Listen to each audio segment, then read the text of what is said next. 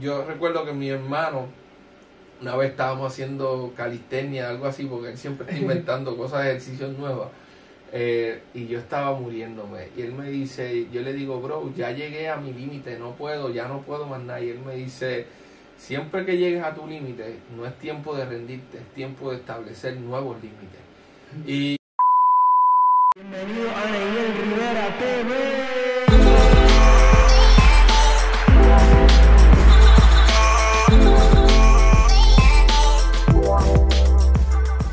Bienvenidos mi gente a otro episodio más de Ahora o Nunca. Recuerden compartir este video, suscribirse y darle a la campanita. Tengo un montón de personas que me escriben, mira, pero es que sale el video y no me llega la notificación, pues tienes que darle a la campanita porque si no, pues no te va a llegar. So, recuerden eso. Y pues, hoy estoy contento y estoy eh, feliz del el podcast que vamos a grabar hoy. Estoy con una persona muy especial que tan pronto le hablé de todas estas cosas que estábamos haciendo y le dije que esto era para inspirar personas y todo lo que estábamos haciendo acá tras bastidores. Me dijo, cuenta conmigo, voy para allá. Así que estoy muy agradecido, Jazz, de, de que puedas estar acá con nosotros. Eh, mano, hablar contigo, eh, bueno, te he visto muchas veces eh, por YouTube, en tus predicas allá en, en Gracias, Mar brother. Azul. Este, he, he hablado contigo unas pocas veces, ahora más que antes, pero... claro, Y todas más lo que hablamos ahora, pues antes de comenzar a grabar, mano, eh, de verdad que bendecido de poder conocerte y Igualmente. poder escuchar todas esas cosas. Hoy cuando hables no te quedes con nada, suéltalo todo. No. Y yo sé que la gente va a salir eh, inspirada, edificada de, de todo esto que vamos a estar haciendo. Así que gracias Jazz por estar con nosotros. no, gracias, gracias a ustedes. Eh, es Neyel. Neyel, sí. Neyel, wow, ese, ¿cómo- ¿y cómo te dicen Ney? Me imagino, ¿no? Ne- Ne- Neil, Neyel. Neyel, oh, De todas formas. No, no, por eso es que yo me corté el nombre, tú sabes, yo era, mi nombre es Yasmanis y yo me corté mi nombre, me puse Jazz. Todo el mundo me conoce por Jazz y es la, la realidad es que, nada, me siento honrado de estar aquí, me siento honrado de poder eh, compartir con ustedes este ratito eh, y me llama mucho la atención el, el, el propósito de este podcast que es inspirar a, a alguien, ¿no? Ah. Eh, porque hace muchos años atrás, cuando yo, yo creo que yo tenía como algunos 17, quizás 18 años, empecé una, una búsqueda incesante para encontrar como el propósito de mi vida, ¿no? Ajá. ¿Cuál, era esa cosa que iba, eh, esa, eh, esa cosa que yo quiero que, o esa frase o esa visión que, que yo desearía que cuando yo el día que muera, el día que no esté en esta tierra, eh, desearía que, pus- que pusieran en mi lápida. Tú sabes que siempre cuando tú vas a un cementerio, que by the way, no me gusta ir a los cementerios, pero eh, tú ves las lápidas y tú ves que escriben cosas de las personas, pues, pues yo en, en ese momento en mi vida me preguntaba qué era eso que yo quisiera que la gente escribiera, que dijera de mí cuando ya yo no esté aquí en esta tierra. Ajá. Eh, y en esa búsqueda eh, me fui muy confrontado con la idea de lo que había hecho Jesús en mi vida, porque Jesús me inspiró a, a querer verlo a Él y a encontrarlo a Él. Y cuando lo busqué me di cuenta que Él era mi Salvador, mi Redentor, eh, en quien yo podía poner mi confianza, mi vida. Y cuando, cuando entendí eso, supe cuál iba a ser mi, mi, mi misión en esta tierra. Iba a ser inspirar a personas a que pudieran eh, creer que pueden lograr cosas, que pueden alcanzar cosas. Y mi esperanza es que puedan, puedan ser inspirados y cuando vean mi vida puedan ver a Jesús y, y encontrarse con ese Salvador que yo me encontré en ese momento de mi vida. So, me gusta mucho lo que están haciendo, la visión de inspirar a alguien, porque yo sé que estas pláticas pueden cambiar la perspectiva de alguien, pueden, pueden hablarle directamente al corazón a alguien, pueden hablarle eh, al intelecto a, a alguien y alguien que no puede, que a lo mejor no tenga perspectiva al escucharte, al escucharnos, al escuchar las personas que has traído aquí, porque sé que has traído gente de, de las generaciones pasadas, Ajá. estás trayendo, y qué hermoso honrar ese pasado, eh, celebrar el presente y construir el futuro, ¿no?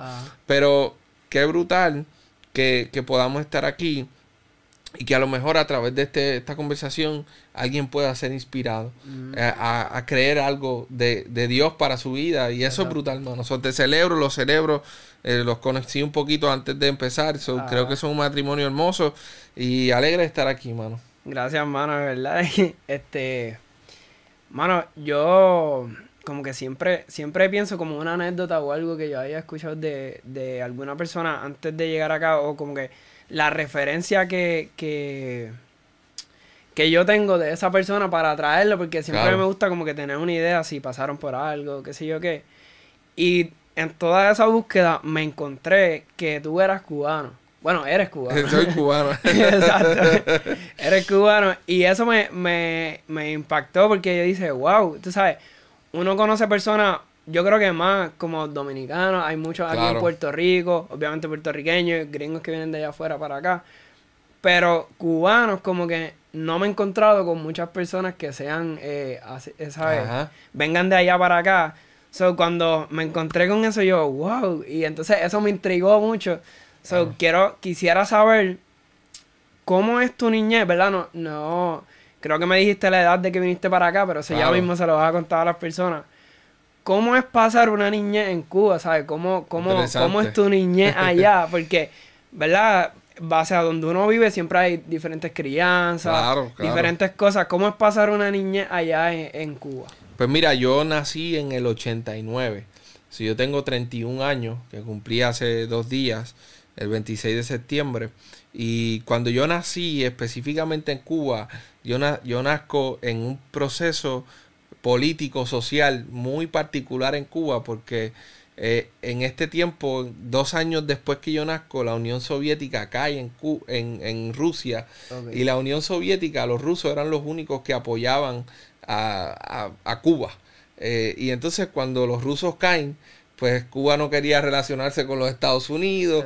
Eh, ahí es que, pues, tú sabes, empieza todo este proceso de, de quién respalda a Cuba, quién no. Y empieza lo que se llamó en Cuba el periodo especial. Y el periodo especial duró algunos, quizás 10, 15 años. Pero yo lo viví, lo- en los 10 años que estuve lo viví. Ajá. Y fue un periodo donde como todas las ayudas que llega, que sostenían a Cuba, los alimentos, la tecnología, eh, todo llegaba a través de Rusia. Pues Oh. todo eso cesó y no habían otras fuentes. O el, el país creó una burbuja y no entraba nada, no salía nada. Y fue un proceso muy difícil eh, socialmente porque no había comida, porque no había eh, cosas para... con- no había nada, no había cemento, no había... ¿sabes? No existía en Cuba eh, posibilidades de futuro. Y yo nazco ahí, nazco en ese proceso. Eh, mi mamá eh, eh, había estudiado en la universidad, mi papá era un, un negociante de, de- de- en, Cuba. Ellos se separan cuando yo tengo tres años. Wow. Y mi mamá, luego de dos años, conoce a quien me ha criado por los últimos 20 años, o bueno, 30 años ya, que ha sido mi, mi, mi papá, eh, eh, que me crió de crianza, se llama José Antonio, mi papá biológico se llama René, eh, y está en Cuba actualmente, y yo tengo muy buenas relaciones con él, pero ellos, mis papás se separan, mi mamá dos años luego se casa, y mi padrastro tenía familia en Puerto Rico, que había Oh. salido hacía unos años de Cuba, pues en este proceso de, de gente saliendo de Cuba por el proceso político. Ah, Y ellos nos reclaman familiarmente.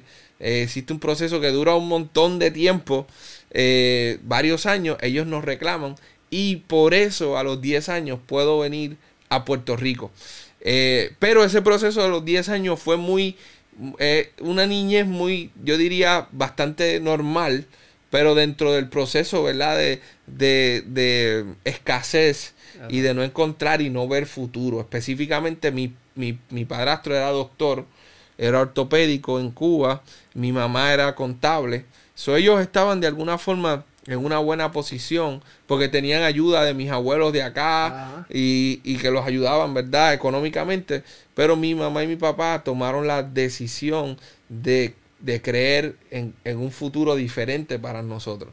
Y siempre recuerdo y honro eso porque ellos decidieron quitarse, quitarse su profesión, quitarse, llegar a un país sin nada, luego de tener estudios y luego de tener tantas cosas para brindarnos a mí, a mi hermano eh, y a mi otro hermano un futuro diferente, una esperanza diferente. Eh, y llegamos aquí a Puerto Rico el 9 de mayo del 1999. Eh, llegamos aquí. Y, y, I mean, fue, fue increíble. Yo nunca había visto moles. Nunca había comido carne, churrasco, nada de eso. O sea, eso era, era como eh, literalmente un cielo, realmente. O sea, hay juguetes. Nunca había tenido esa oportunidad de ver tantos juguetes juntos. Era una cosa, yo recuerdo el primer día que entré a Plaza Las Américas.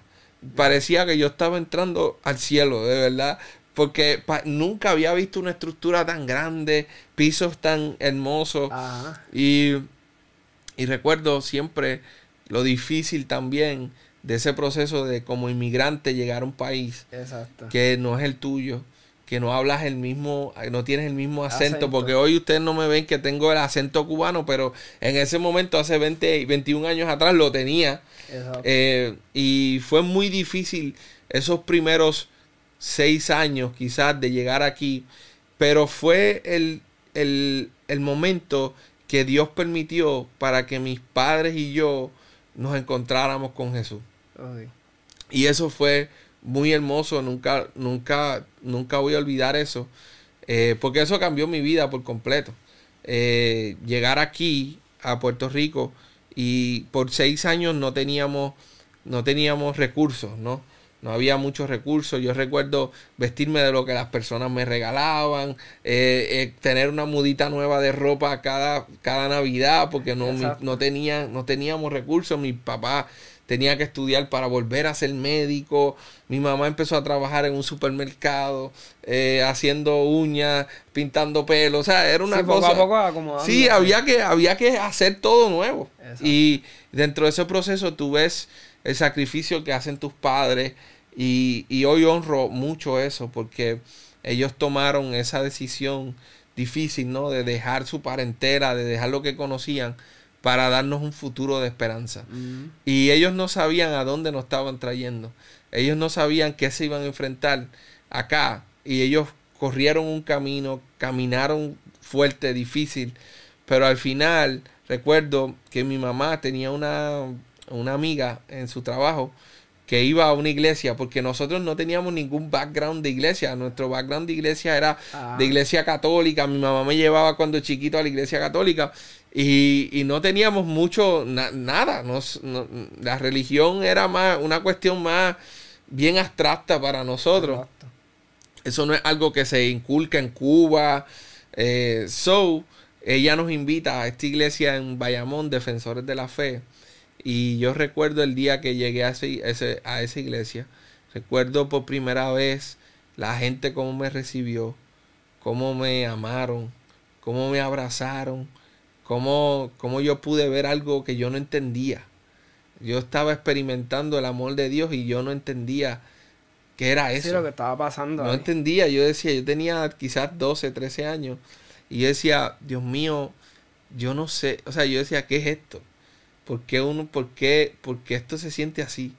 Eh, y, y, hoy obviamente sé que, que es el amor de, de, Jesús cuando te encuentra a través de alguien. Eh, yo soy fiel creyente que Dios desea usar la humanidad para mostrarse a través de la humanidad. Y cada uno de nosotros tiene un regalo especial que alguien puede ver a Jesús a través de nosotros. Entonces, pues ahí recuerdo que ese día, pues todos pasamos al frente, aceptamos a Jesús y empezó un camino, ¿no? Empezó un camino como el que empieza cualquier persona. Mis papás empezaron a, ver las promesas, empezaron a, encontrar las promesas de Dios en la Biblia, a creerlas. Mi papá recuerdo que pudo ir a Cuba, volver a hacerse médico. Eh, mi mamá pudo encontrar un trabajo y empezar a estudiar. Y hoy, pues, mi papá sigue siendo doctora en centro, trabaja en centro médico mi mamá dirige un área de cobros de un hospital. Eh, y yo los veo y yo digo, wow, lo que el Señor hace. Solamente lo que, lo que Dios hace cuando, cuando nosotros nos atrevemos a creerle en sus promesas, a caminar en Él. fueron años muy difíciles, pero todas esas experiencias que vivimos cuando llegamos aquí, de esos primeros seis años, eh, las recordamos hoy y, y las recordamos como el momento donde Jesús se nos mostró. Yo recuerdo, yo, yo, yo amo recordar a, los viejitos en la iglesia porque había una, una señora que se llamaba Doña Ávila y ella tenía, era una viejita ya y ella me enseñó la fe. Ella me enseñó la generosidad. Yo recuerdo que ella era una enfermera y ella de alguna forma ya adoptó nuestra familia. Y, y todos los domingos yo recuerdo que ella, nosotros no teníamos, o sea, que cuando los domingos uno va a la iglesia, uno sale a, comer y a es como un jangueo después de la iglesia. Eh, pues nosotros no teníamos, ¿sabes? Recursos para poder hacer eso. Y yo recuerdo, hermano, que por muchos años, ella todos los domingos invitaba a mi familia completa. Éramos cuatro. Y ella nos invitaba a comer. Ella pagaba todo. Y yo siempre honraré eso. Y trataré de, de, de hacerlo ¿verdad? A las personas que puedas, porque ella me enseñó la generosidad de un Dios que yo no conocía. Y a través de eso, a través de ella, ella me enseñó a orar. Me enseñó que la oración era importante. Eh, que la oración, no, hay, no había nada como la oración. Que no hay nada imposible para Dios. Y me enseñó tantas cosas esa viejita. Y recuerdo que hace unos meses atrás la llamé, ella está en, en Estados Unidos, en Tennessee y está muy viejita ya. Ya está un poco senil y todo. Pero contestó, tú sabes, bien clara del Señor. Ah. Y yo le dije, yo quiero llamarte y quiero agradecerte por todo lo que hiciste por nuestra familia, porque cambió, ella fue Jesús para nosotros. Y gracias a su visión de vida y como ella nos mostró a ese Jesús, nosotros hoy, yo soy un resultado de eso, de esa semilla que ella sembró. Por eso yo creo que las semillas dan fruto. Las semillas que se siembran dan fruto. A su tiempo, algunas más temprano, otras más tarde, pero dan fruto. Entonces, esa fue mi, mi, mi, temporada, tú sabes, ahí. Eh, no sé si tengo otra pregunta. Yo me envuelvo este, Ahorita estábamos hablando de, ¿verdad? Antes de, de comenzar a grabar de eso mismo, de todas esas cosas. Entonces, en Puerto Rico está bien ahora eh, ha cogido mucho auge en lo que es el bullying, todas esas cosas. Claro, claro. Y cuando estábamos hablando ahorita atrás de cámara, tú me, contaste que tuviste que tomar un, método de, de, super, de super, un método de supervivencia para poder eh, enfrentar como que el bullying, los relajos y todo eso. Aunque ahora mismo yo, yo pienso, porque cuando una persona llega a la escuela nuevo, y es como que de otro país o de, otro lugar, siempre hace como popular. O sea, tú no tuviste ese caso. Contigo fue, te bullearon en ese, en ese momento. Sí, yo llegué en quinto grado y recuerdo que, eh, número uno, aumenté 23 libras en dos meses. De tanto que comía, porque yo decía, Dios mío, esto es demasiado comida aquí en este país. Eh, estaba gordito y recuerdo que tenía un acento bien marcado. Y pues fue bien difícil, aparte que como yo tenía unas, en Cuba a mí me enseñaron, ¿verdad? La educación es muy buena y todo eso. Pues yo había caído en, en cuestión de matemáticas y ciencia, yo estaba súper adelantado. Pero en mi vida yo había hablado inglés. Entonces, cuando me hicieron los exámenes y todo eso, por las matemáticas y la ciencia me pusieron un grupo avanzado. Entonces, eh, avanzado también era el inglés que ellos daban. Y yo no tenía ni idea de lo que yo estaba, de lo que yo estaba escuchando. Y, y, y yo puedo comprender cuando alguien llega y no sabe inglés a algún lugar, yo sé lo, lo, lo horrible que se siente no, no conocer o no entender y tú, tú no sabes ni qué hacer, ni qué, dónde meter la cabeza, tú no sabes ah. nada. Y, y, yo me metieron en ese grupo avanzado y todo el mundo sabía hablar inglés ahí, yo no sabía ni decir ni hello. Y fue bien difícil porque recibí mucho bullying por eso y, y uno se siente bien pequeño.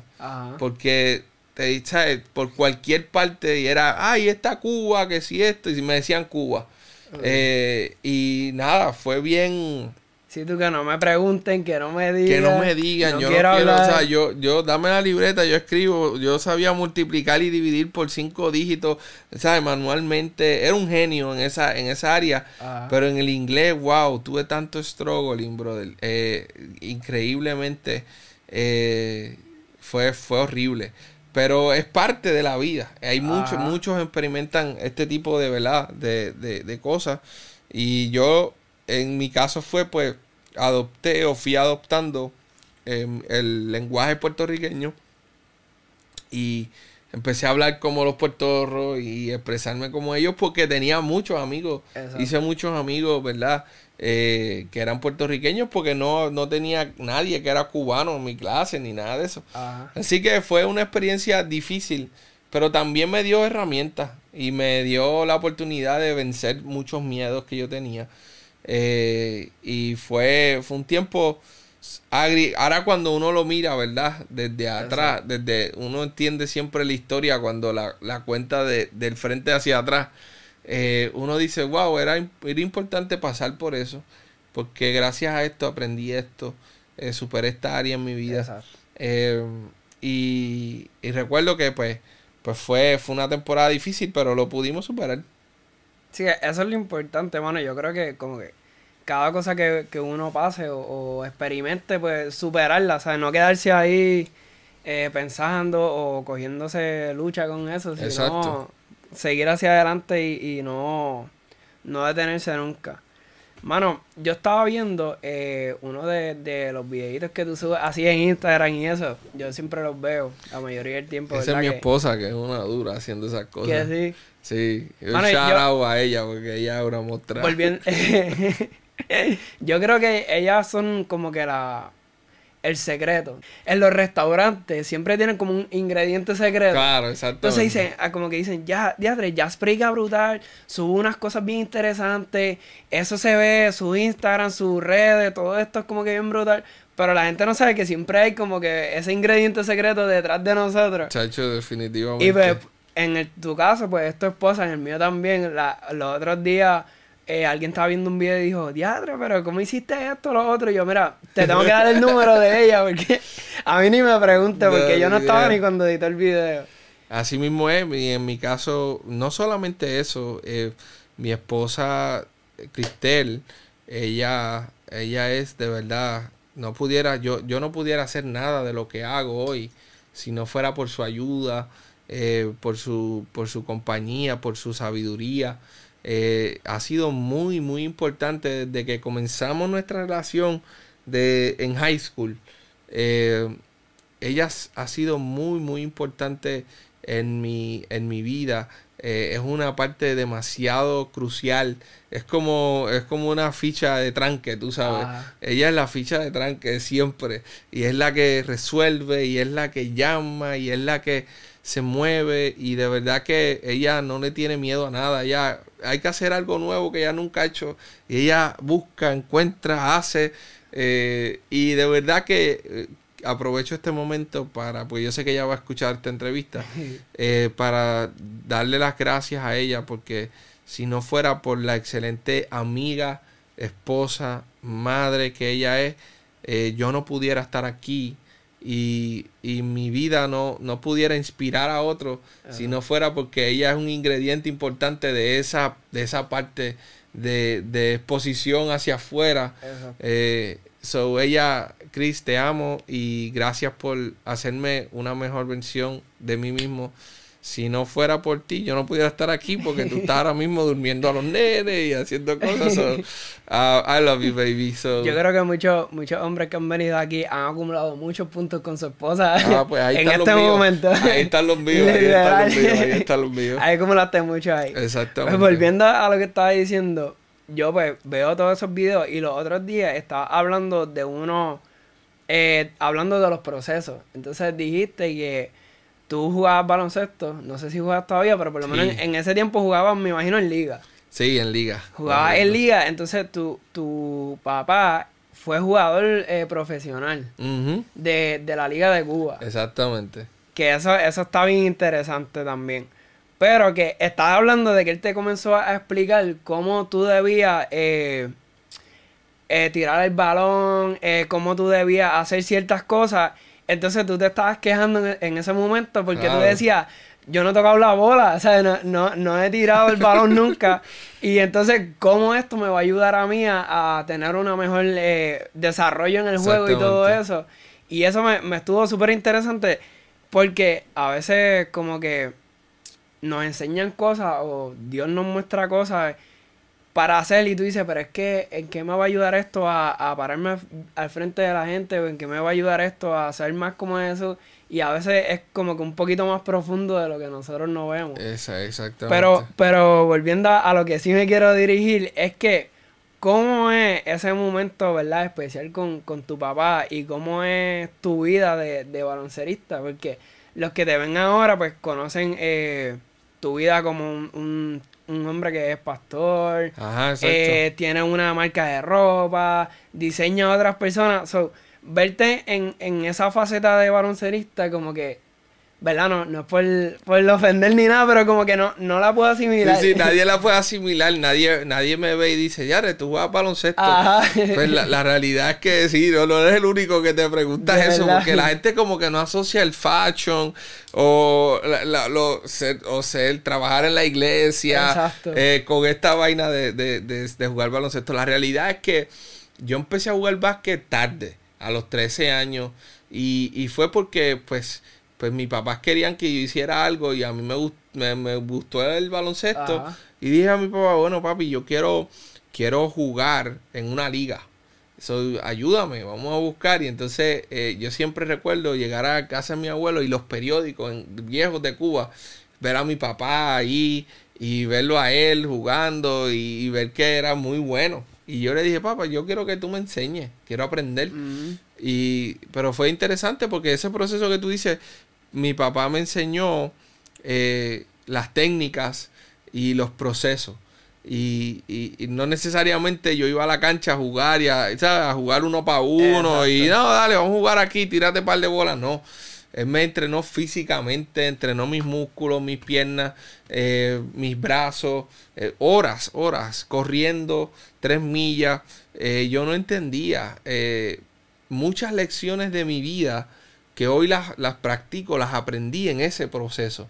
Eh, yo recuerdo una vez que eh, yo estaba tan explotado haciendo un drill de piernas y de push-ups y abdominales y corriendo que yo estuve a punto de desmayarme y recuerdo que mi papá me dice, respira profundo. Y yo, ¿cómo profundo? Me voy a desmayar. y él me decía, respira así, levanta tus manos. Y, y, yo empecé a levantar mis manos y él me dijo, siempre que puedas respirar, no estás, no estás todavía derrotado. Y esas cosas, esas lecciones que él me enseñó en ese proceso, me, me, las atesoro porque nunca olvidaré ese tiempo que mi papá me dedicó para enseñarme el deporte. Eh, pero de la misma forma, hoy la aplico en el ministerio, en todo lo que hago para mis hijos. Y es como que push your limits, como que tú siempre puedes, eh, cuando yo recuerdo que mi hermano, una vez estábamos haciendo calistenia, algo así, porque él siempre está inventando cosas de ejercicios nuevas. Eh, y yo estaba muriéndome. Y él me dice, yo le digo, bro, ya llegué a mi límite, no puedo, ya no puedo más nada. Y él me dice, siempre que llegues a tu límite, no es tiempo de rendirte, es tiempo de establecer nuevos límites. Y, y, y, yo creo que es parte de lo que siempre el Señor nos está invitando a hacer. Y es como que tú pensaste que esto era todo lo que yo tenía para ti, pero ahora yo tengo otra visión, algo nuevo estoy haciendo. Dios siempre está haciendo cosas nuevas. So, esas cosas me han enseñado. El baloncesto me enseñó y empecé a jugar metía la bola porque mi papá me enseñó el tiro, era galdeaba un montón y pude jugar en selección, eh, eh, jugué en Fray Comal muchos años eh, y ya cuando llegué a universidad que me di cuenta que, que no era, ¿sabes? Tenía talento, pero no era algo que no iba a ser jugador de NBA y estaba en la universidad, pues dije, mira, en verdad me voy a quedar como un hobby, practicándolo, jugando con mis panas y siempre que siempre que tengo la oportunidad, eh, siempre estamos inventando algo para jugar baloncesto. Ya sea con Jonathan, eh, con Gabriel y con Indio, siempre estamos inventando cosas para, para jugar, divertirnos, pasarla bien, porque creo que el deporte siempre de alguna forma nos une en muchas áreas. Eh, y siempre nosotros estamos jugando. Eso está increíble, hermano. Yo, desde que me casé, yo creo que yo creo que me puse como que a trabajar más y dejé un poco el juego. Entonces ahora con el coronavirus, pues ya hace tiempo no juego mucho. Pero me invitan, yo. Oye, te vamos a invitar. Te vamos a invitar para que sueltes el mo. para que sueltes el mo, mano. tengo, que, tengo que volver a, a, coger condición física y todo eso. Sí, no, definitivamente. Yo jugaba mucho, jugué, jugué en liga porque mi papá jugaba también. Qué brutal, hermano. Pero que cogía mucho cantazo y qué sé yo qué. Y una cosa más, by the way, a mí me apasiona más la música. Entonces, pues, dejé el baloncesto por la música y pues ya tú sabes, lo tenía para así, para vacilar con los padres. Sí, oye, es un buen entretenimiento siempre, como que es una buena forma de conectar y, y bueno, estamos en la final, en la NBA, no es la final que yo quería ver, pero... literal. Eh, pero nada, está bien. Si nos metemos para ahí, yo creo que este podcast se, va por completo. Se va, y se va por completo, así que no vamos a llegar a LeBron James, todo el no, mundo va a salirnos de ahí, ¿ok? Por favor. Sigamos aquí, enfoquémonos, enfoquémonos, enfoquémonos. Ah, eh, pero sí, el básquet siempre ha sido parte de mi vida, ha sido, siempre lo uso mucho para conectar con los muchachos, eh, con los jóvenes. Eh, uso mucho el deporte porque es algo que le llama la atención, es algo que siempre está muy latente en la vida de un joven y creo que el deporte nos enseña muchas, muchas, muchas lecciones de vida. Pablo compara esta, la carrera del evangelio como una carrera, tú sabes, usa, ese elemento de, de deporte para transmitirnos una lección eh, de vida. So, yo creo que nos enseña, nos enseña mucho eso. So, sí, esa, es, mi, esa es mi historia con el baloncesto. Mano, ahorita hablábamos de, de, ¿verdad? Detrás de cámara. Hablamos mucho detrás de cámara. eso, eso pasa siempre. Literal. Pero hablábamos de, de tu matrimonio y todo eso, pero en específico hablaste de cuando estabas trabajando en una tienda. Claro. Eh, ganabas tanto, qué sé yo qué. ¿Cómo llega el, eh, a trabajar en tienda o cómo, ¿verdad? ¿Cómo sucede esto? Porque no... Sí, eh, no, para mí yo nunca lo, pensé. No estaba en mis planes, pero cuando yo tengo 13 años me convierto ¿verdad? Acepto a Jesús y empezó a trabajar con los jóvenes de mi iglesia, aprender, a hacer cosas. Llego a, mi escuela superior y en mi escuela superior teníamos un grupo de, que se llamaba La Confra. No sé si eso existe todavía en las escuelas superiores, pero en mi caso fue muy importante para mí, muy, muy crucial en mi desarrollo, en, en cómo yo veía, cómo yo veía a Dios, porque pues, pues yo veo, tengo mi visión de la iglesia, eh, pero en la confra yo conocí al Jesús que hoy yo predico. No lo conocí en la iglesia. Fue, es como eh, shocking porque a veces la iglesia y las estructuras eh, lo que hacen es limitar a Jesús en muchas áreas. Pero ese es otro tema, lo hablamos, si tú quieres, lo podemos hablar en algún otro momento, pero en algún momento digo, mano, necesito trabajar. Y yo, como yo podía hablar, podía comunicar, pues dije, voy a buscar un trabajo en las tiendas. Y fui a, la tienda. güey, sabemos tu amor por las tiendas porque cuando llegaste a Plaza Las Américas dijiste Sí, todo el tiempo. Plaza Las Américas, yo vivo al lado de Plaza. Sí. So, Plaza es como mi oficina. Yo todo el tiempo, si tú quieres encontrarme en algún lugar, ve a Plaza por las mañanas y tú vas a encontrarme allí en algún lugar tomándome un café, teniendo una conversación con alguien. Porque literalmente es mi oficina. Literalmente. So, allí empecé en un season en la tienda Guess eh, cuando en el 2007 Guess era como la, cosa más grande del mundo, pues allí yo empecé eh, trabajando como empleado de temporada en las navidades. Y parece que a ellos les gustó como lo hice y me dieron la oportunidad de trabajar eh, en la tienda regular. Y empecé, y yo lo siempre lo vi como un trabajo transitorio. Pero en, el proceso empiezo, empezó a gustarme, me empiezo, a los tres meses ya era el mejor vendedor de Puerto Rico, eh, el número tres a nivel mundial. Eh, y, la realidad es que crecí eh, por cinco años que trabajé, que fue como cuando trabajé en esa tienda de Guess, pues aprendí mucho, aprendí mucho, conocí muchas personas. Mm. y ese proceso fue bien bonito porque me permitió mientras estudiaba en la universidad, eh, desarrollar mi vida profesional. Porque de pronto ya no lo veía como un trabajo de, temporada, sino yo decía, ah, wow, yo veo, yo veo esta gente, estos son mis jefes, mi jefe le va bien, comprado su casa, trabaja en esto, acá, y yo decía, no, yo puedo hacer esto. Entonces, fue una lucha con mis papás porque ellos no veían eso, ellos pensaban que era un, ellos querían que yo estudiara. Y yo decía, no, yo voy a estudiar, pero yo voy también a seguir trabajando porque esto me puede dar, eh, ¿sabes? A way of living, me puede dar la oportunidad de, de, y yo me quería casar temprano, eh, yo quería tener mi familia temprano, o sea, yo dije, bueno, la única forma de hacer eso es poder trabajar, generar ingresos. Por eso que yo lo veo a, los muchachos de hoy en día que se quieren casar, y yo digo, muchachos, si tú no trabajas, tú no tienes, tú no tienes ni, un, 8 a 5, tú no puedes pensar en casarte, tú tienes que, pues, tú sabes, pues, ponerte tus prioridades. Exacto. Eh, so, yo empecé eso y fue un tiempo donde...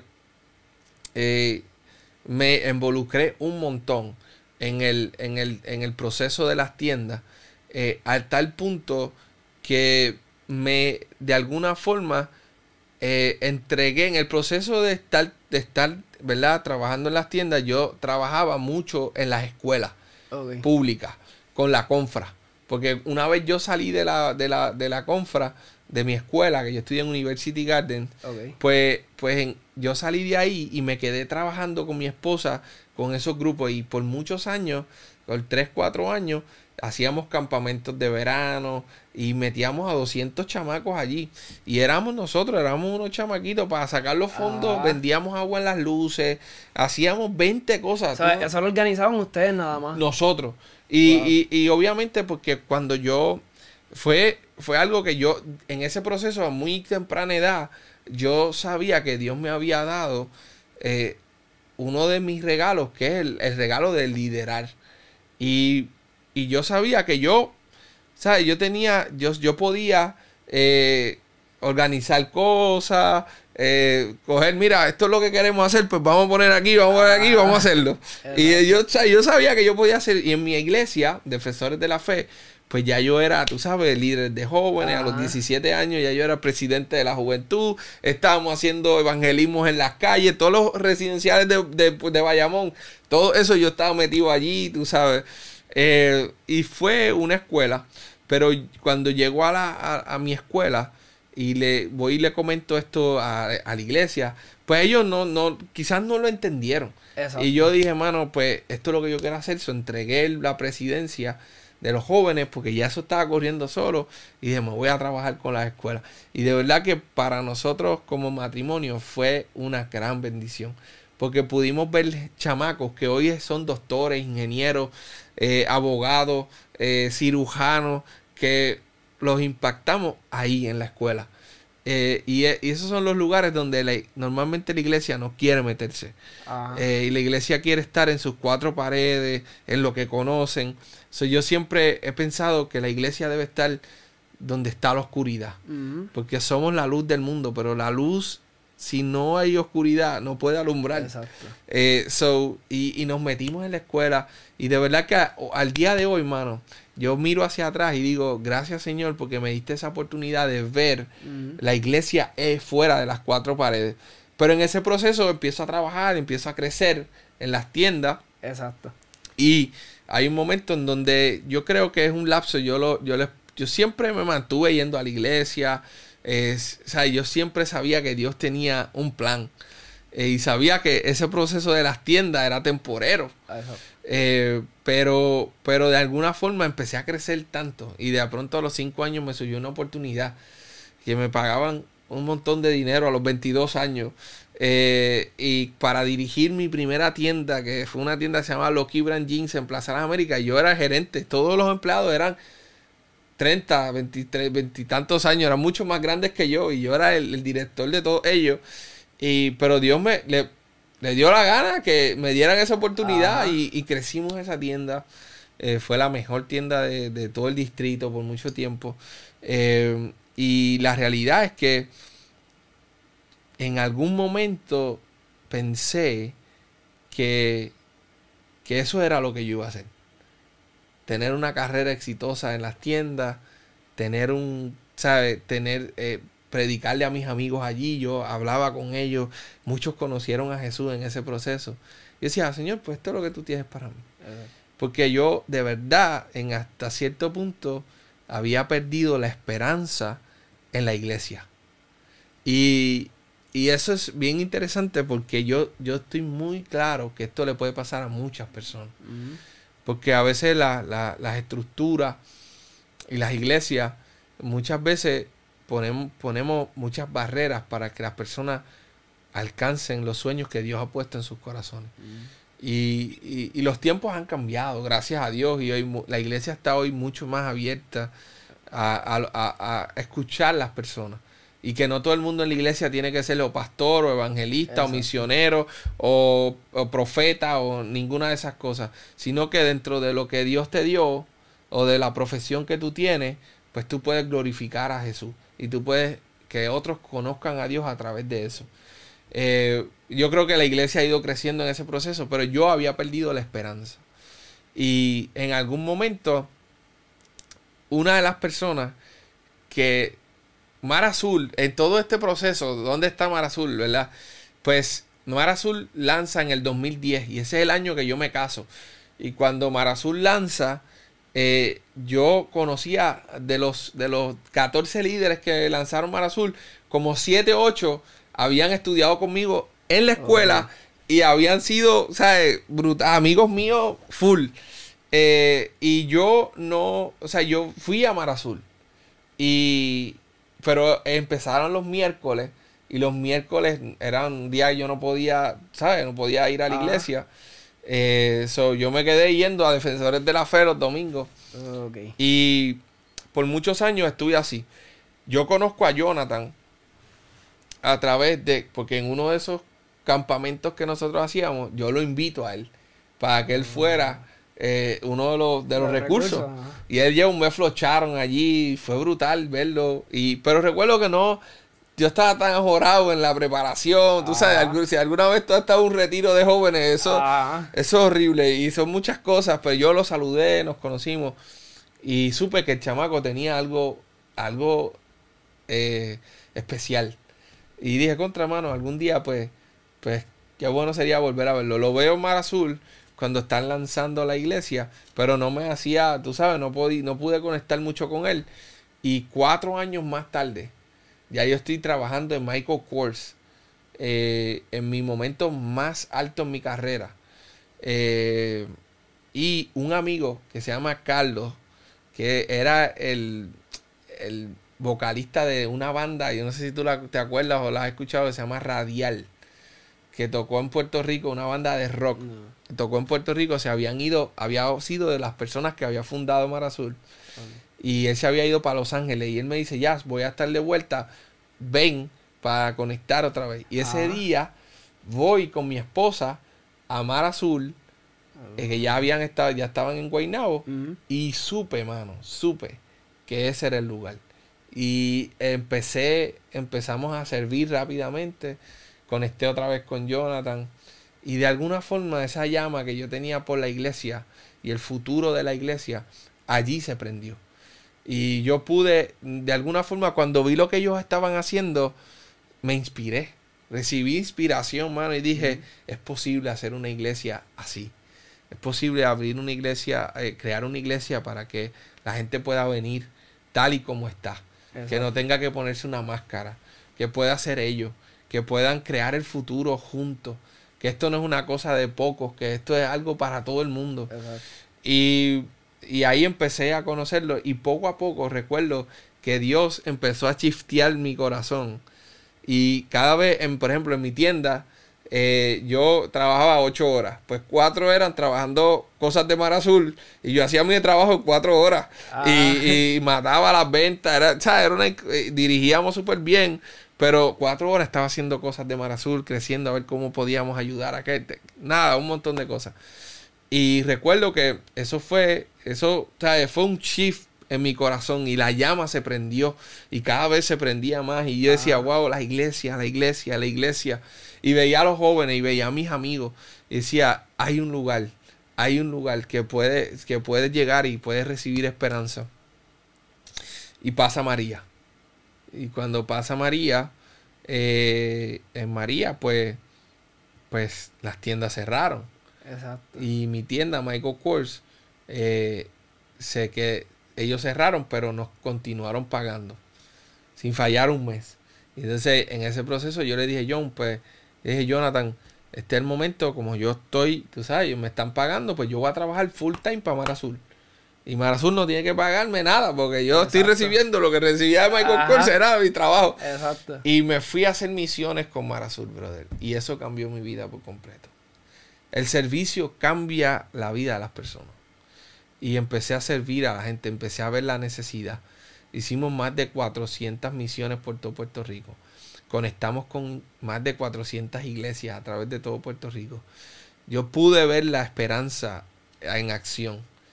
Y, y, cuando vi eso, sabía que mi corazón estaba, o sea, no había vuelta atrás. Exacto. Pero eso me, me, era bien difícil para mí porque yo había, ya llevaba 11 años en la industria de, de, de la moda. Ajá. Eh, tenía un salario brutal. Eh, y, y, en ese momento es que Dios me invita a, a, dar un brinco de fe y soltarlo todo para construir junto a amigos la iglesia. Y fue un momento muy difícil.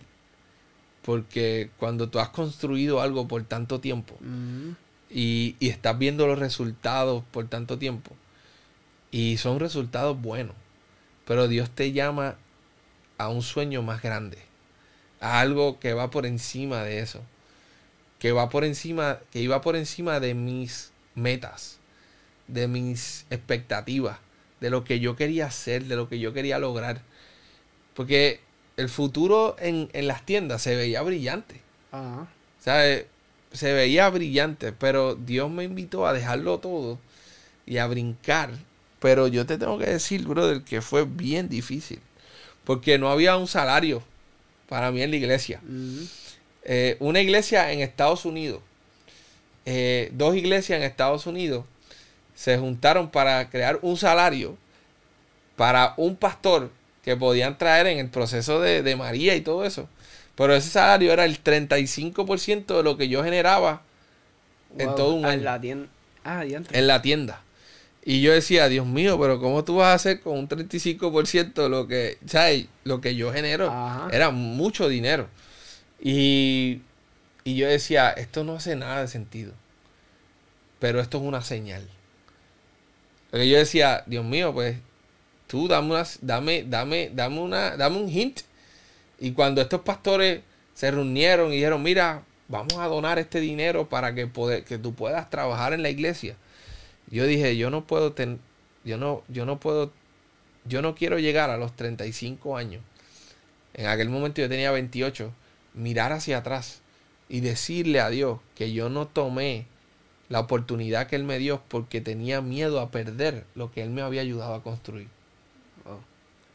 Porque todo lo que yo había llegado a hacer en retail, en las tiendas, había sido por su gracia. Todo, mano. Yo, yo no Cuando yo llegué a las tiendas, yo no sabía nada, brother. Uh -huh. Todo lo que yo aprendí fue él poniéndome gracias, gracias, gracias, gracias. Lo que logré fue gracias a él. So, él me decía, yo te he llevado hasta aquí. Y ahora tú no puedes, tú no puedes confiar en que yo te voy a suplir lo que tú necesitas. So, yo llamé a mi esposa. Y mi esposa me dijo, yo estoy ready cuando tú quieras. Dios te está llamando. Y fui a, a una conferencia en, en, en, Atlanta y recuerdo que yo, mi oración a Dios es, Señor, dame el coraje para, des, para hacer esto. Porque yo tenía dos hijos, una mm. casa, carro. O sea, yo decía, ¿cómo yo, cómo yo voy a hacer esto? Ajá. Eh, y mano, en ese proceso, yo voy allá y yo le digo, Señor, dame el coraje necesito el coraje para tomar esta decisión. Y recuerdo las palabras de Andy Stanley, eh, primeras palabras de la conferencia, él dice, solamente necesita un simple acto de coraje para que algo extraordinario ocurra en tu vida. Hmm. Yo escuché eso. Eso era Dios hablándome a mí, mano. Ajá. Yo llegué a Puerto Rico y firmé, hice la carta de renuncia. Tú sabes que Kobe hizo Dear Basketball. Pues yo escribí Dear Michael Kors y le escribí una carta a él directamente en donde yo explicaba la razón por la cual me estaba yendo. Y en la carta yo explico y digo eh, la gratitud de que ellos me habían sostenido por cinco meses, Ah. pero que yo hoy estaba renunciando al trabajo porque quería construir un mejor Puerto Rico eh, a través de la iglesia, la esperanza. Del mundo. Y recuerdo que envié la carta a las 12 de la noche con mi esposa, oramos, lloramos juntos. Eh, y, y, cuando la enviamos, al otro día mi jefa me llama a Estados Unidos y me dice, estoy cogiendo un avión porque no entiendo lo que estás haciendo, pero voy para allá. Y cuando ella llega a Puerto Rico, me ve, me da un abrazo y me dice, no entiendo lo que vas a hacer, pero requiere demasiado coraje para hacerlo. Y ella no sabe, pero las palabras que ella estaba diciendo estaban confirmando lo que Dios estaba haciendo en mi corazón. Y yo lo que le dije fue, mira, yo no sé qué Dios va a hacer, pero yo sé que Él va a hacer algo. Eso han pasado ya tres años y medio. Eh, y hasta el sol de hoy, brother, no me ha faltado nada. Dios ha estado en todo. Tengo demasiado tiempo para disfrutar con mi familia. Soy un mejor padre por las decisiones que tomé. Soy un mejor esposo por las decisiones que tomé. Sí, es verdad, como familia tuvimos que hacer un montón de ajustes, pero ha valido la pena. Dios ha sido más que bueno. Dios ha sido tan bueno, mano. Y lo que yo le digo a cualquiera que, que, que sepa que Dios lo está invitando a tomar un paso de fe, es que el temor siempre va a estar. Pero el temor no nos define nos define nuestra fe. Y, la fe es la confianza en que Dios va a hacer lo que Él prometió hacer. Y lo que Él prometió hacer es estar con nosotros hasta el último día de nuestra vida. So, si Dios está, vamos a estar bien. Eh, ya sea que comamos un Whopper o ya sea que comamos una langosta. Pero lo importante no es el Whopper ni la langosta, lo importante es que Él esté.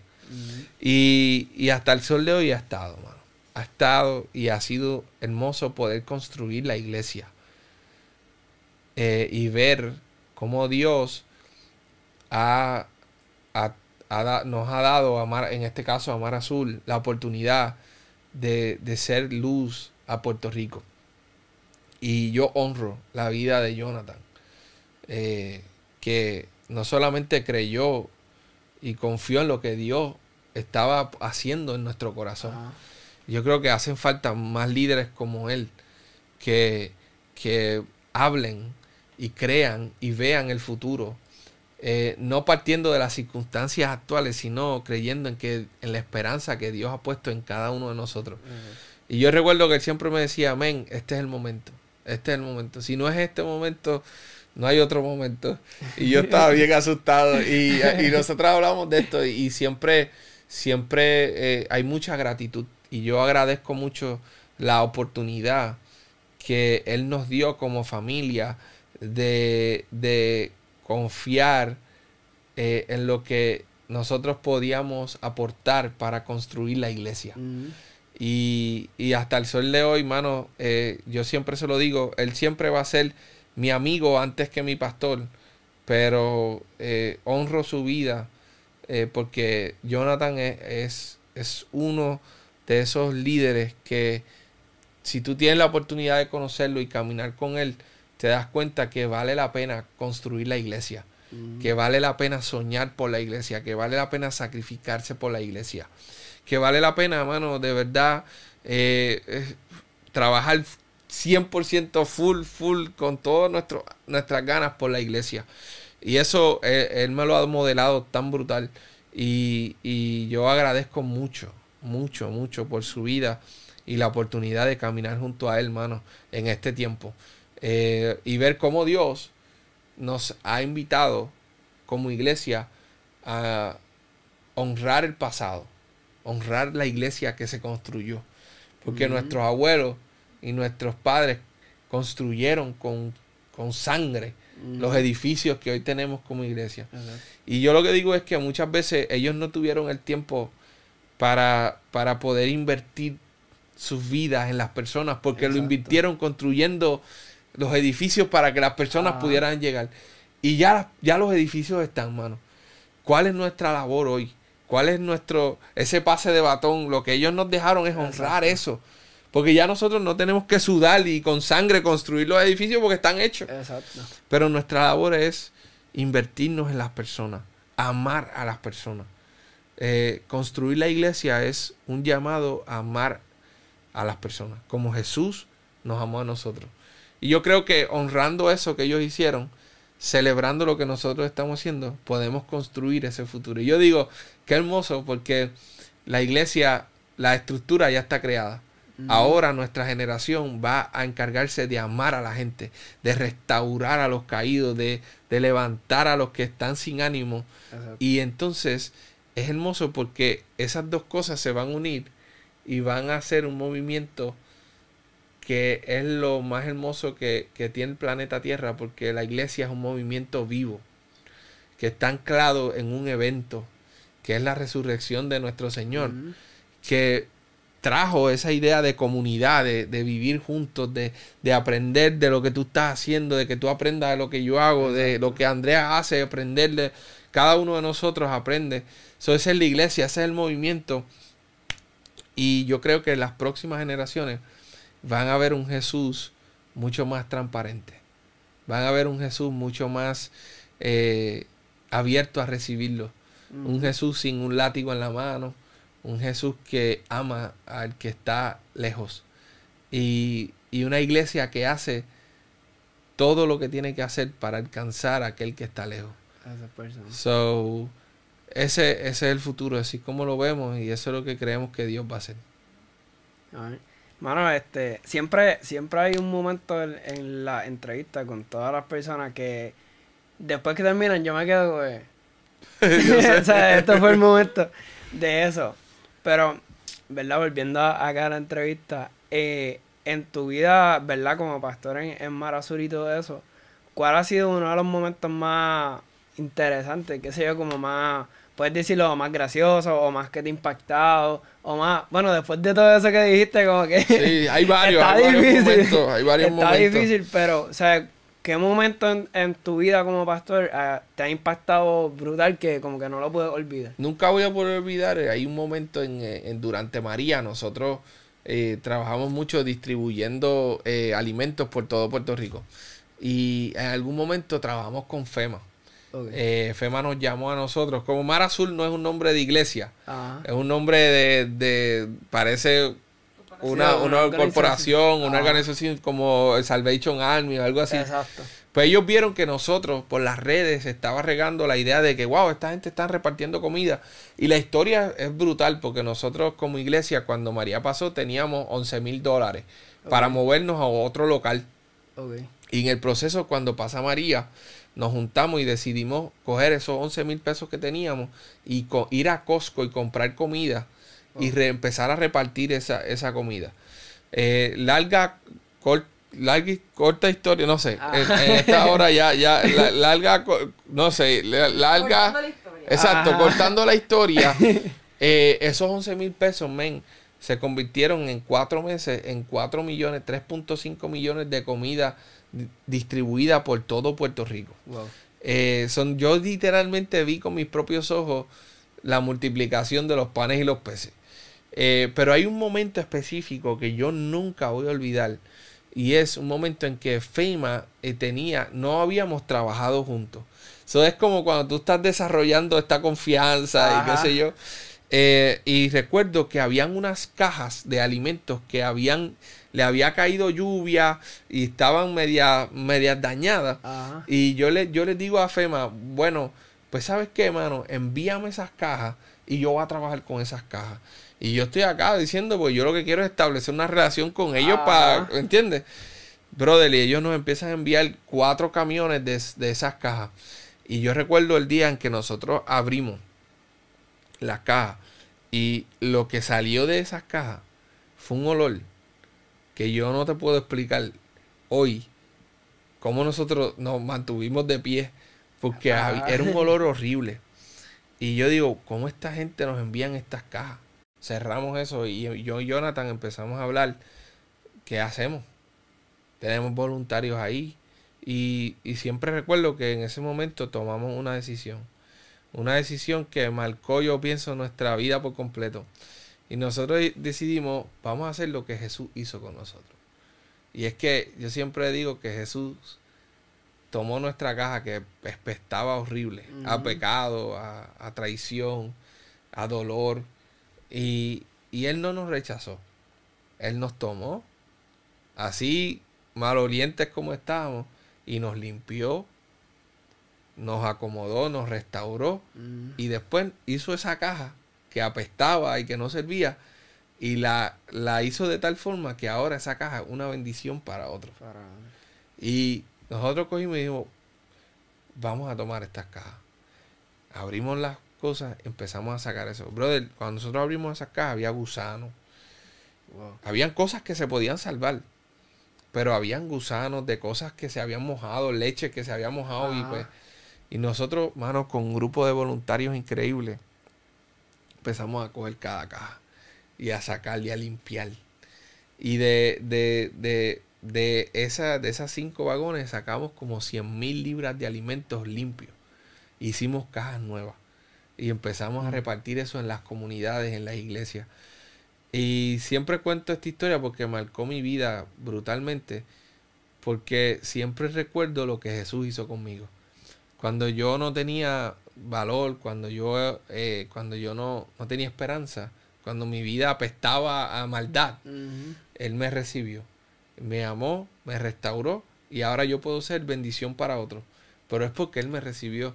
So, así mismo hicimos con eso, cogimos eso, levantamos todas esas cajas y después que bregamos con eso, Fema nos llamó y nos dijo, ustedes son unos duros, de verdad, que ustedes necesitan.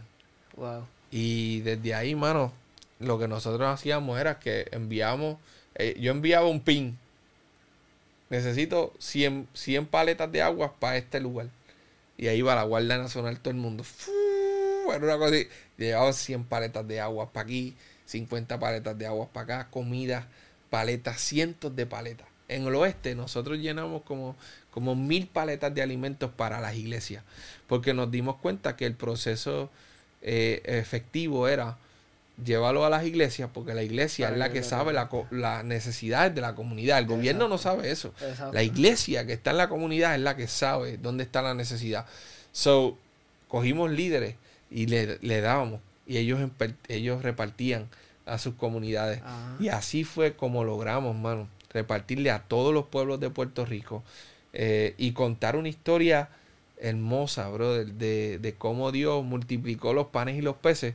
Pero sé que ese punto, ese momento en donde recibimos esas cajas sucias, esas cajas podridas, fue el momento en que yo creo que Dios probó nuestro corazón.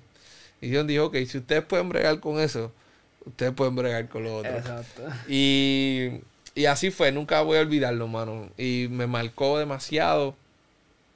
Y ha sido un momento que nunca, siempre lo contaré. Porque marcó mi vida y la vida de todos nosotros que estábamos allí. Ajá. No, mano, de verdad que, que está increíble porque yo tengo un predicador que yo creo que, ¿verdad? Yo, yo soy hijo de pastor y desde pequeño, o sea, no, he visto nada más que no sea eso.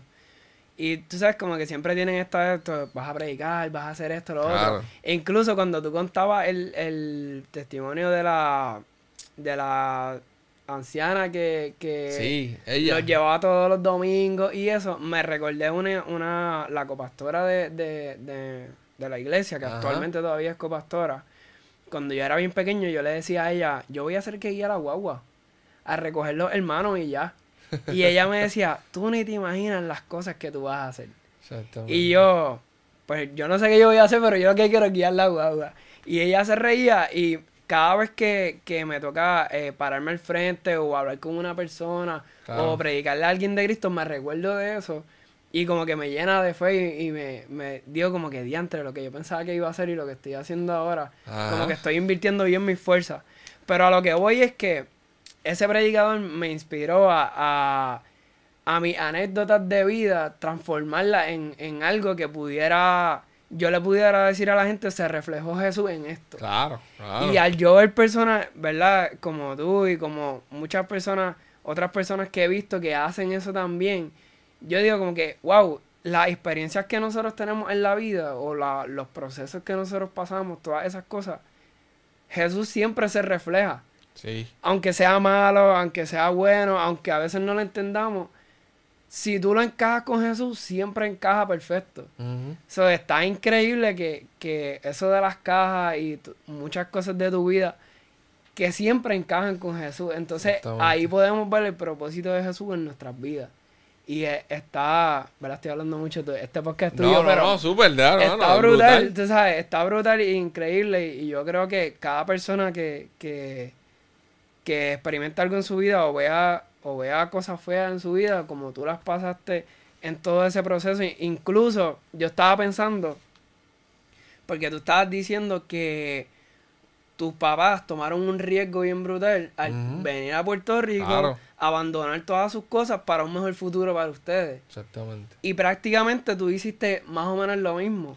Abandonaste lo de las tiendas para caer en lo que es el, verdad de ser pastor. Sí, el ministerio. Sin saber, sin saber lo que, lo que iba a pasar. O sea, arriesgaste esas cosas por a lo mejor tener algo cómodo. Claro. Por tener algo que incierto que no sabías, pero Jesús estaba ahí contigo en, todo ese proceso. Exactamente. Y hoy por hoy, ¿verdad? Llevabas tres años, si no me equivoco. Tres años, tres años ya, tres años y medio, yo creo, desde de, María. tres años y medio. O sea, en estos tres años dijiste que has podido ver cosas más grandes y, has podido ser un mejor papá, un mejor esposo.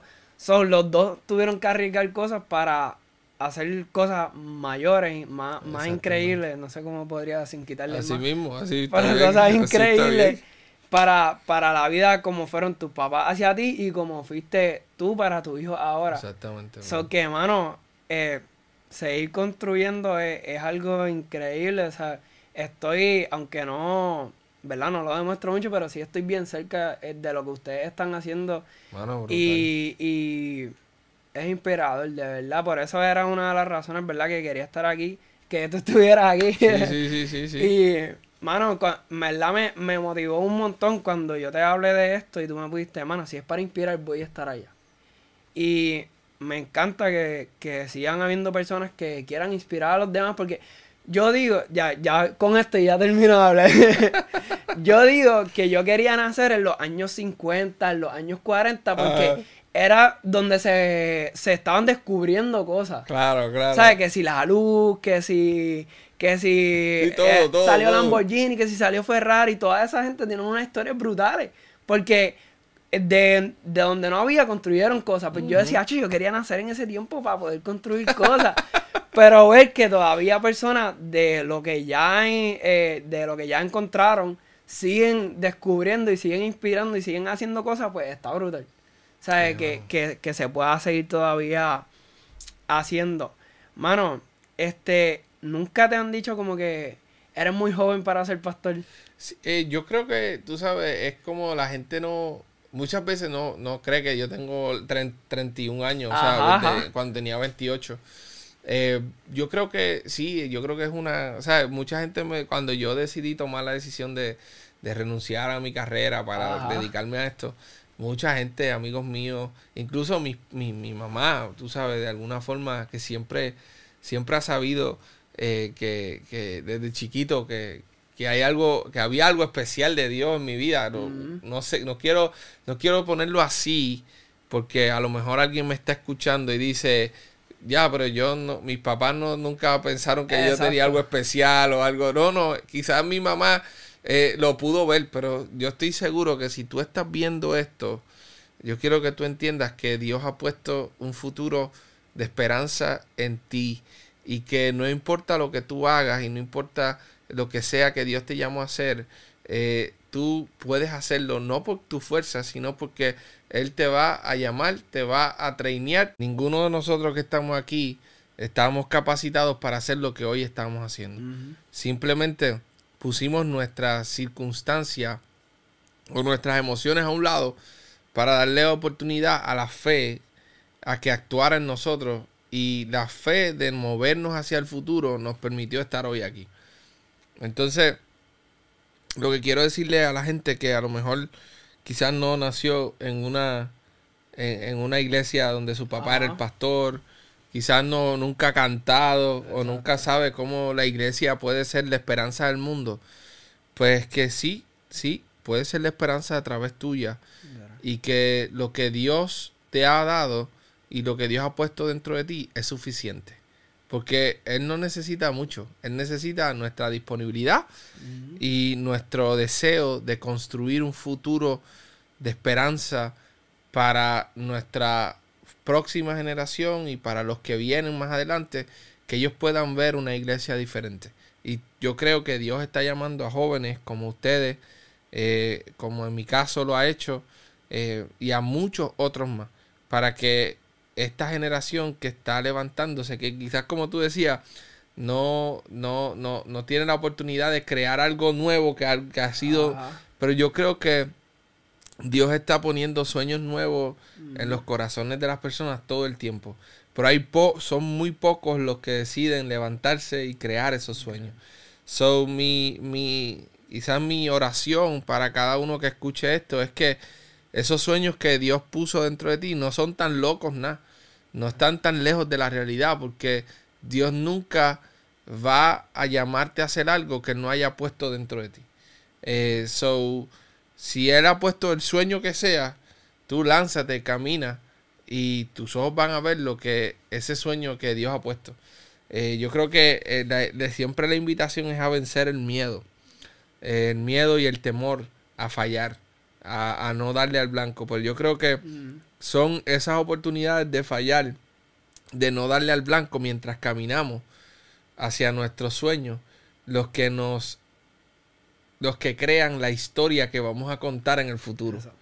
Eh, so, yo estoy agradecido, men, agradecido por este tiempo y no sé si queda otra pregunta, pero... No, ya, ya estábamos descendiendo. Algo que quería decirle en base a, todo lo que tú viviste y todo lo que, experimentaste en tu vida y todo eso, ¿qué le podrías decir, verdad? Además de lo que dijiste, no, no a eso, pero sí que le podrías decir a, a todas esas personas que nos ven en base a lo que tú viviste, como toda tu experiencia media resumida, ¿verdad? Claro. La, dices para... Súper. Eh, yo creo que, eh, o sea, yo he tenido una vida singular, ¿verdad? Yo soy un tipo muy común, como muchos de ustedes. Eh, no, no, mis papás se divorciaron cuando tenía tres años, como muchos de ustedes. no he tenido una vida perfecta. no tengo una vida perfecta. Eh, no soy un esposo perfecto, no soy un padre perfecto, no soy un amigo perfecto, pero sí soy un discípulo de Jesús. Eh, y, eso es lo que más me apasiona acerca del futuro y es que en mi caso yo me estoy convirtiendo en un mejor discípulo de Jesús cada día. Y es verdad que como ser humano que soy tengo muchas cosas que mejorar. Pero eh, por medio de, Jesús y su enseñanza y caminar como Él caminó, cada día me convierto en una mejor versión de mí mismo.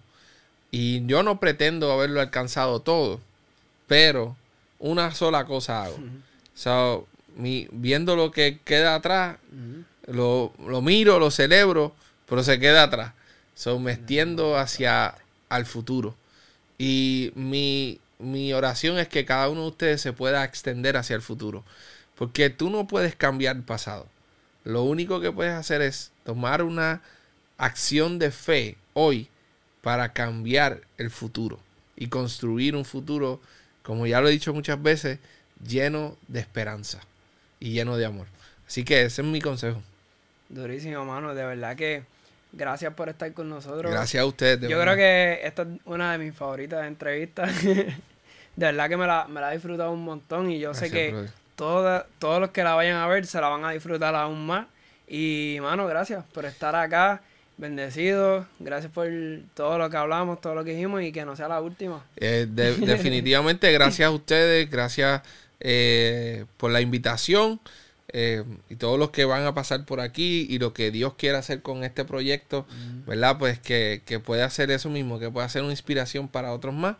Eh, y agradezco, ¿verdad? El tiempo, es tarde en la noche, pero ustedes están aquí y eso siempre habla mucho de, de nuestra decisión de construirlo. Cuando Dios no, nos envía a hacer algo, pues yo doy gracias por jóvenes como ustedes que están apasionados por construir eso que Dios está haciendo eh, hoy y entonces doy gracias por su matrimonio y de verdad mi oración es que, que juntos puedan cada vez más ser un reflejo de Jesús para el mundo a través de sus vidas. y de su familia. Así que gracias.